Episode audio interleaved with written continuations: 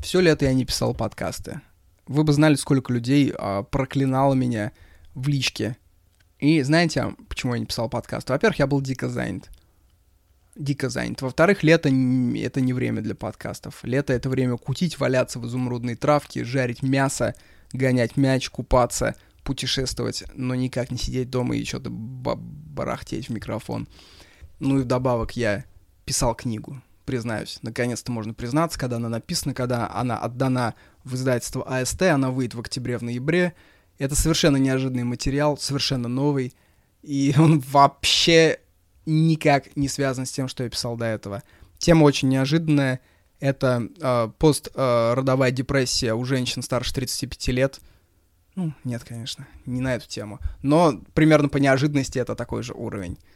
Скоро все узнаете. Я отдельно озвучу отдельно опубликую анонсик. И к тому же есть еще одна штука, что м- подкаст занимает что-то до хрена времени.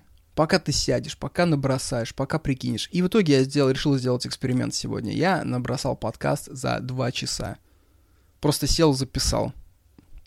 Никакого особенного редактирования. Чисто на релаксе. Чисто я сейчас просто ем крыжовник и записываю подкаст.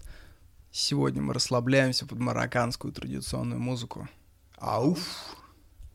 Когда Наполеон прибыл в Египет со своим войском в начале 19 века, ну, кроме политических задач, у него была цель, такая тайная цель в голове, которую он не признавался, найти Камею, императора Августа. Августа, Августа.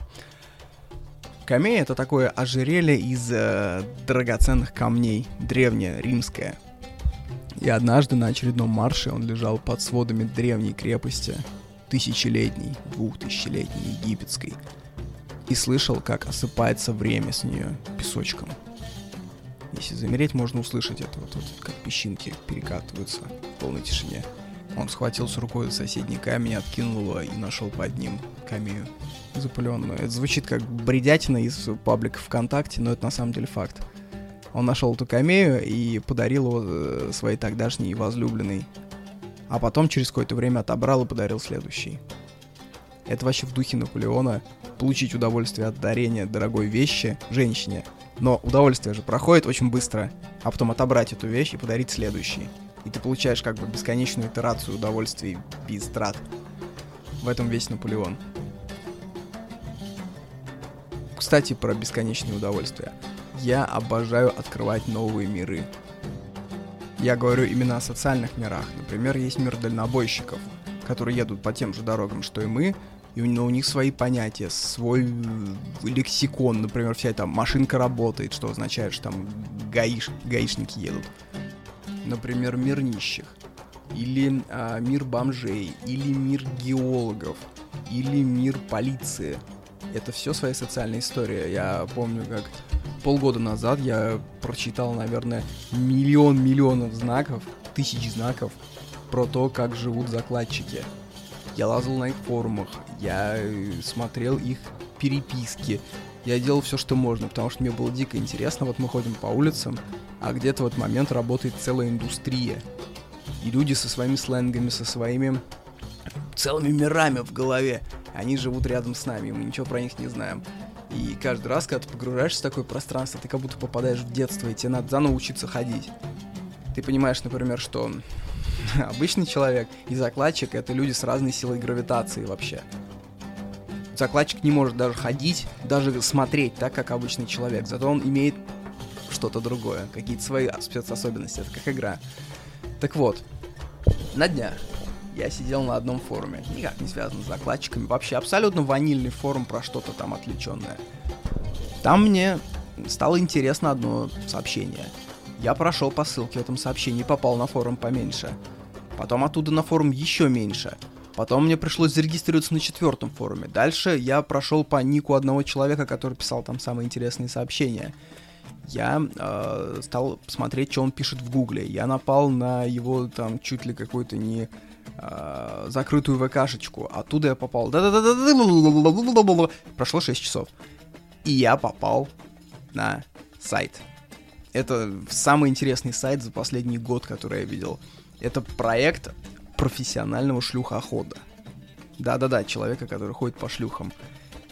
Что там интересного? Это проект, сделанный вообще не за деньги и не ради каких-то социальных историй. Это просто человек горит этим хобби. Он прям сам пишет то, что говорит, мне не интересно вообще ничего в жизни. У людей там хобби, мотоциклы, книжечки. Мне, говорит, один интерес — шлюхи. Я, говорит, либо к ним езжу, либо разрабатываю. Казалось бы, да, ну, что такого? А на самом деле там целая социальная инженерия. Человек просто э, изобретает новые способы их поиска. Он не тот обычный будничный ходок по проституткам, который идет в салон и ему там дают каких-то выкатывают 10 э, падших женщин в прихожей. Нет. Он ищет тех, он ищет, у них такой термин есть единороги, единорожки. Это э, обычные девушки, короче, у которых там какие-то проблемы, iPhone там надо оплачивать, парень не уделяет внимания. Они решают один раз вступить на эту тропу, и они ищут их. У них написано под это дело целые CRM-системы, целые боты, которые выискивают таких. Они прям мониторят по комментариям, они... И у них есть... Э, они называют друг друга донами, такие опытные шлюхоходы. У них целая этика есть. То, что нельзя оскорблять девушку, максимальная безопасность. Вот это, кстати, в большой плюсом все это идет. Но они ищут, они постоянно в поиске, как свиньи, которые ищут трюфеля. Это целая галактика. Галактика шлюхоходов. То есть я про пропал, то вот сижу на даче и просто два дня э, читаю просто без остановки вот это, забив на все свои остальные дела. И мне сейчас кажется, что весь мир шлюхи, а люди в нем шлюхоходы. Да, причем это вообще история на самом деле не про секс, это история про людей. На самом деле этот автор даже не понимает, что он может написать вторую на дне такую реинкарнацию Горького, только поострее, я считаю, потому что пишет он очень забавно, очень тонко и самое главное — много рефлексирует. Э, я заметил, что есть два типа людей. Первые просто передают события, которые с ними происходили, а вторые рефлексируют и пытаются выявить какие-то закономерности, немножко продолжить эту линию, предсказать вперед, что будет, например посмотреть, как было раньше. Вот с первыми людьми беседа особо не получается, они просто передатчики, ретрансляторы. А вторые — это вот самые интересные собеседники. И вот этот автор, он как раз второй. У него основной тезис то, что нет никаких шлюх из э, какого-то шлюшьего королевства, которые к нам прилетают из волшебной страны, проститутляндии. Это такие же люди, как мы. Это чьи-то сестры, чьи-то племянницы, чьи-то жены. И вы никогда не отгадаете, что эта девушка имела опыт быть проституткой. Они также сидят в кафе, они ходят в шоколадницу, они ведут обычные инстаграмы. Днем вампир ничем не отличается от обычных жителей. Но солнце заходит, и в игру вступает мафия. Никогда ты этого не отгадаешь. Они не одеваются как шлюхи. Они не пахнут, они не разговаривают как шлюхи. Единственное, он у него очень классный есть а, документ. В Твиттере был тред одной проститутки, она просто э, рассказывала, что такое быть проституткой изнутри. Вот, и там что-то 150 тезисов, она, конечно, удалила этот тред, он все сохранил. И на интернете ничего не пропадает. И взамен этому он написал свой такой э, манифест шлюхохода. И вот, вот два этих документа, когда вы почитаете, вы понимаете, что вы вскрыли просто вселенную какую-то лакуну, э, попали в какое-то иное измерение. Вот в частности, прочитав все эти документы, я понял, что легализация проституции в принципе не нужна. Раньше я был сторонником, ну, у меня была такая э, такой мультик в голове, что это там криминал, если мы будем платить с этого налоги, криминала будет меньше, проституткам будет лучше, они будут чище. На самом деле ни хера подобного. Э, дело в менталитете народа даже если легализовать и выдать им по желтому билету, то никогда они не будут его получать, потому что это, подчеркиваю, большинство из тех проституток, которые, которые он снимал, они были либо замужем, либо в серьезных отношениях, либо под крылом родителей. Никогда они это рассказывать не будут. Это абсолютно бесполезное будет явление. А криминал, кстати, там особо и не крышует, по его рассказам. А, потому что индивидуалок ни полиция, ни криминал не трогает, потому что, ну, поди их вычисли. Это очень сложно. Другое дело салоны. Но салонов он не касается. Это такая... Салоны, бордели, это вот такая вершина айсберга, про которую все знают, которую показывают в сериалах. Это скучно, это заезжено. И туда ходят обычные пузатые мужики. Элита шлюхоходов, она их не касается. Если э, вы знаете какие-то еще отдельные миры, которые существуют рядом с нашими, то а, меня интересуют чисто русские истории. Вот подчеркну. Ну, потому что я знаю, что где-то там в Камбодже, там кого-то туда-то, это далеко, это не возбуждает э, воображение. Меня интересует то, что происходит на наших улицах, по которым я прохожу и не знаю, что условно в метре от меня вот этот человек, он принадлежит к другому миру. Вот что мне интересно. Вот такой вот РПГ. Если вы знаете такие истории, кидайте мне смело в личку в любое время дня и ночи, телеграмму, я все прочту. Просто киньте название, какой мир я еще не доисследовал. Я прикреплю к этому подкасту а, пару статей с этого с э, шлюхоходского э, сайта. Почитайте. Это просто... Одна из них это будет история, как он нашел самую редкую единорожку. Да, там будет секс, там будет всякая э, пошлятина, как говорят. Но умейте фильтровать, а может кому-то и понравится. Но лично мне нравится другое. Я открыл для себя целый мир строительных работ. Краткая предыстория. У меня есть дача, которая строилась, ну, в 90-х годах отцом. Строилась она по технологиям тех времен, то есть никаких материалов не было. Не было магазинов типа Leroy Merlin, не было строймаркетов, вот этого всего ничего не было. То есть кирпич доставался по блату. Ну, реально, то есть нельзя было купить кирпич. И э, отец строил дом из местами просто разных досок. То есть там фасад даже облицован досками разной ширины. И все это красилось когда-то, тоже в конце 90-х, какими-то лютыми красками тех времен. Все пооблупилось и выглядит так, как будто в этом доме можно взять квест в мире нищих. Я решил, короче, этот дом покрасить. Долго читал, гуглил, смотрел, как это происходит. В итоге купил э, инструмент. Купил несколько видов шкурок, насадку на дрель. И прям начал э, с июня месяца все это зашкуривать. Это такое огромное удовольствие, когда ты видишь обшарпанную обшарпанный грязный весь фасад, и ты проходишь часа за три, снимаешь все с него, и оттуда проступает белая древесина, которая даже пахнет сосной. Я купил краску Тикурила, лучшую на рынке, безумно дорогая, там что-то 8 тысяч рублей, несколько литров, но она и антисептик, и антибиотик, то есть она от плесени защищает, и от э, ос. Осы делают свои гнезда из э, черной древесины. Черная древесина, э, вот видели фасады, когда долго они стоят неокрашенные под солнцем, они чернеют и сереют. Это на самом деле горение медленное. Солнце своими ультрафиолетовыми лучами сжигает ее, и вот эта чернота это по сути уголь медленный. И вот осы вот, скоблят там дырки и уносят это все, и тем самым, ну, рушат дом и ты смотришь, и ты покрываешь этой текурилой белой, которая не укрывная краска, которая закрывает дерево таким слоем, знаете, дешевым, а которая проступает сквозь дерево и его текстуру выкидывает наружу, окрашивая ее. Ты видишь, как дом начинает играть. Это вообще то, что мне безумно интересно. Я сразу начал смотреть тысячи роликов, как реставрируют старые советские серпы, молоты, молотки, э, как превращают что-то с помойки, со свалки в произведение искусства, оставляя там, например, э, разводы там, где надо, чтобы, ну, не было совсем ощущения, что это фабричное изделие. И в итоге, вот я буквально сейчас заканчиваю эту работу, и дом просто, знаете, как такой финский, норвежский, скандинавский хюге просто стоит. И это так очищает голову. Я попутно делал много работы интеллектуальной, ну, по, по своей работе, так скажем. И я ждать не мог дождаться, пока я брошу писать всю эту галиматью, заниматься творчеством, что люди называют, и побежать, э, схватить дрель или кисточку и начать продолжить с, с прежнего места красить. То есть, видите, до чего современная цивилизация довела человека. Теперь у меня план на следующий год, хочу купить сварочный аппарат освоить сварку. Вот что-то в 30 лет, короче, у людей меняется.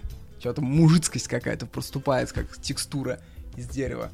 Кстати, я сижу на даче в строгой изоляции. Наверное, я единственный человек, который продолжает держать карантин. Что-то как-то повелось, уехал в мае месяце. Ну и как-то вот держу, знаете. Самое тяжелое это не пожать руку соседу, который живет. Такой у меня игривый сосед, мужичок такой лет 50, который... Эй, Юра, привет, заходи, А я такой, здрасте, здрасте, здрасте, и тихонечко его огибаю по параболе. Мне, кажется, мне все мои товарищи считают ебанутым. Когда я им говорю, что я на карантине, они говорят, слушай, давно уже кончился коронавирус, Путин давно уже все отменил. Вот, а я держусь. Мне кажется, я уже не знаю, что я жду. Мне кажется, может так получиться, что я так и буду жить на удаленке, на дистанции, у меня родятся дети, внуки, я умру, умрут внуки, и вот такая вот династия будет жить где-нибудь на отшибе, вести свое хозяйство, или через 300, а это будут такие, знаете, а, старобрядцы нового типа, которые держат карантин уже непонятно из-за чего, ну просто когда-то там их далекий пращур начал держать. Это как вот как религия у них стала. Смешно, смешно, ну, наверное, жду вакцину, американскую вакцину. Посмотрю, как она действует, и вколю себе в пятку. Все знают знаменитый пушкинский стих о холере.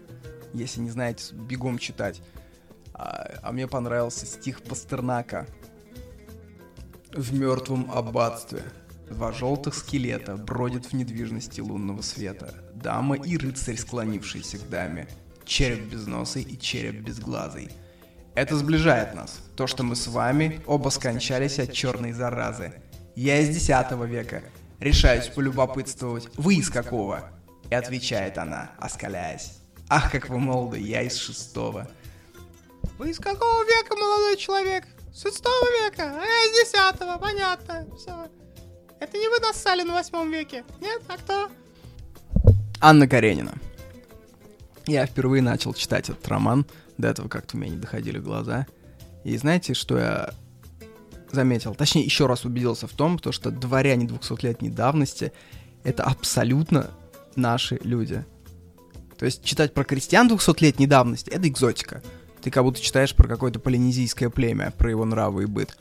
А дворяне — это твои товарищи.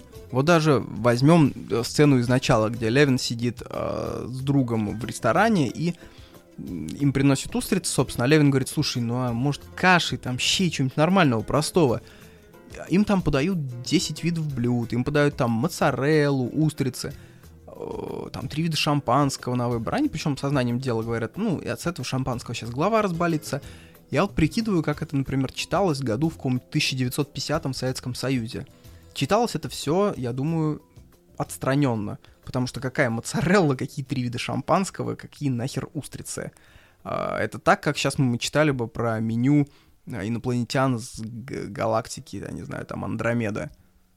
Сейчас же это читается так, как будто ты читаешь в Инстаграме пост какого-то товарища, который говорит, слушайте, ну устрицы заебали, конечно, сопли, сопли одни.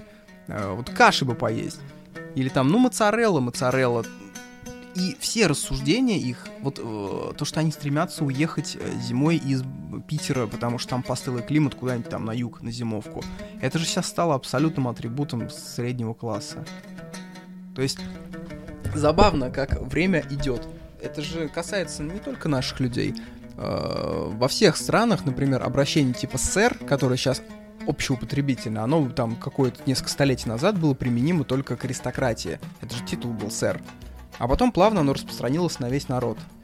А, самурай тоже. Вот нынешняя японская этика, это же этика самураев. Это элита, грубо говоря, аристократия. То есть на выходе ты получаешь архиактуальное чтиво из Анны Карениной. То есть э, это история про наших людей. Ну и только немножко декорации другие.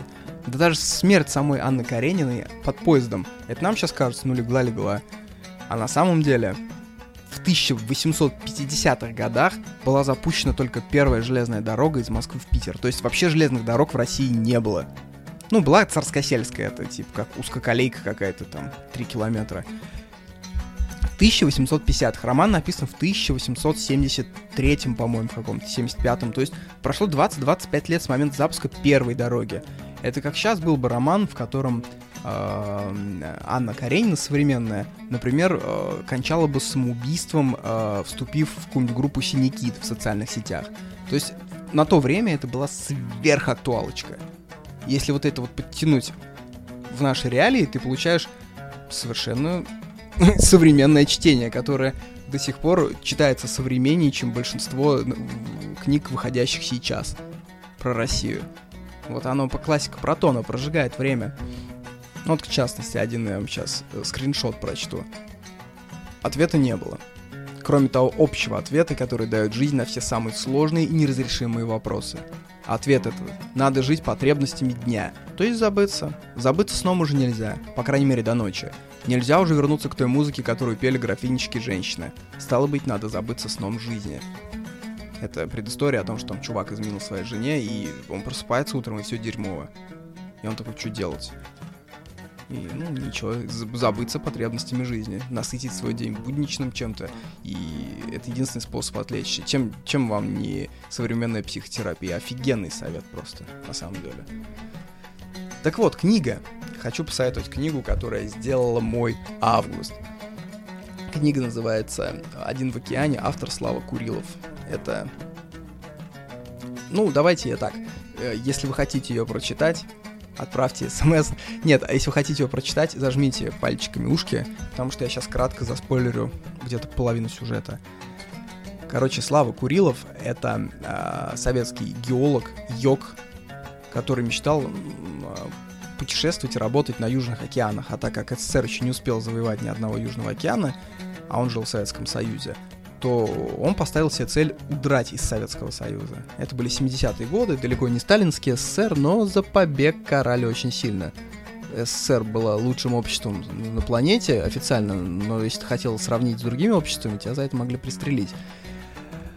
А, и что он сделал? Он купил э, билет на теплоход. Советский такой был рейс с Владивостока до Филиппин, не заходя ни в один порт. Просто ты даже не подходя к берегам, ты катаешься, смотришь там на Южные моря и обратно в Советский Союз. Он купил билет, и он рассчитал, чтобы э, в точке максимально близкой к каким-то островам спрыгнуть и плыть.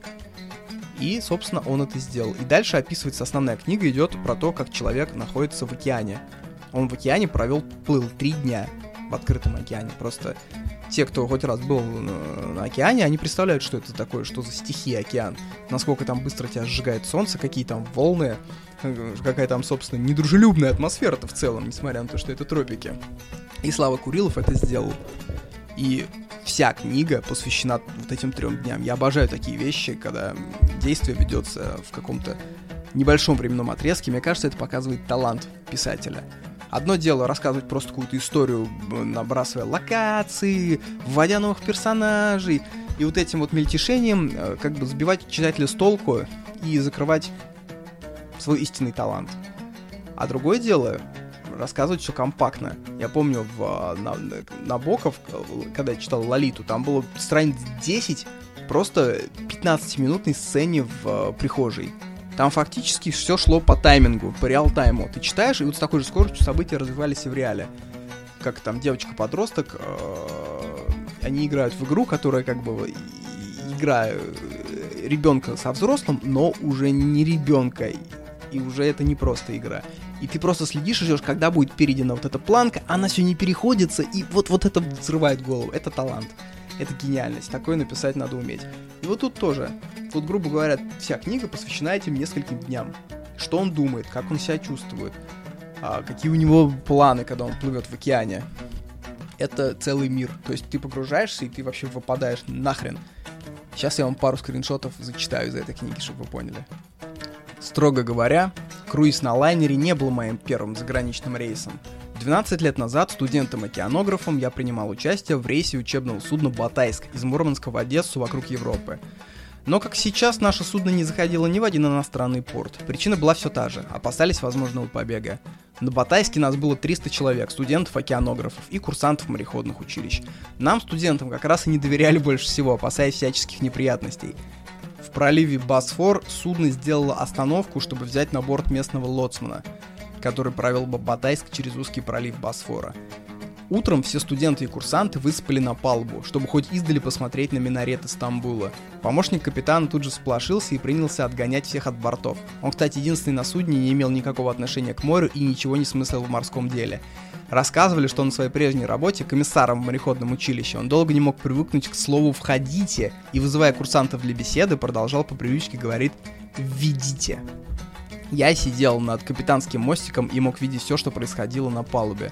Когда любопытных курсантов отогнали от левого борта, они тут же перебежали направо, и помощник капитана понесся следом, чтобы прогнать их оттуда.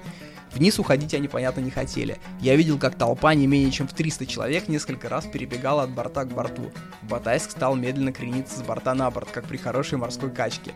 Турецкий лоцман в недоумении и тревоге обратился к капитану за разъяснениями. По обоим берегам узкого Босфора к этому времени собралась толпа местных жителей с изумлением, следивших за тем, как на зеркально спокойной глади пролива советское судно резко раскачивается, как при крепком шторме. И вдобавок над его бортами то появляется, то куда-то пропадает одновременно несколько сот физиономий. Дело кончилось тем, что разъяренный капитан приказал немедленно убрать помощника капитана с палубы и запереть его в каюте, что с удовольствием выполнили два дюжих курсанта. А мы все же смогли рассмотреть Стамбул с обеих бортов судна. Следующий отрывок. Это уже происходит на том рейсе, который шел на Филиппины, на курортном рейсе. И он описывал, что там делали советские люди, которые впервые выехали в открытое пространство. Пьяные вели себя непринужденно. Вытрезвителей на лайнере не было и дурачились как могли. Проникновенно разговаривали и обнимались с неодушевленными предметами. На все лады изображали крики птиц и животных. А иногда разбегались по палубе, махая руками, пытаясь взлететь в воздух, и валились под ноги танцующих. Многие из обитателей лайнера были не столько пьяными, сколько сумасшедшими от небывалой для советского человека степени свободы. Веселье все чаще чувствовался надрыв.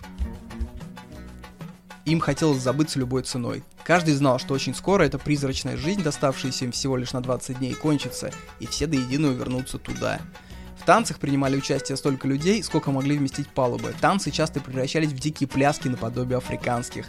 Так они лучше выражали душевное состояние. Для непосвященного человека лайнер легко мог сойти за веселый сумасшедший дом. Мне казалось, что единственным нормальным трезвым человеком на корабле оставался я. Ну и последний отрывок с этой книги, когда он уже сиганул с борта. Мне казалось, что еще даже полночь не наступила, а у меня нет никакой надежды найти дорогу в этом страшном ночном океане. Держаться на одном месте значило тоже терять силы. За ночь течение отнесет меня так, что расстояние до острова намного увеличится и во мне начал рождаться страх. Волны страха двигались от рук и ног, подступали к сердцу и сознанию. Страх начал душить меня. Дыхание начало...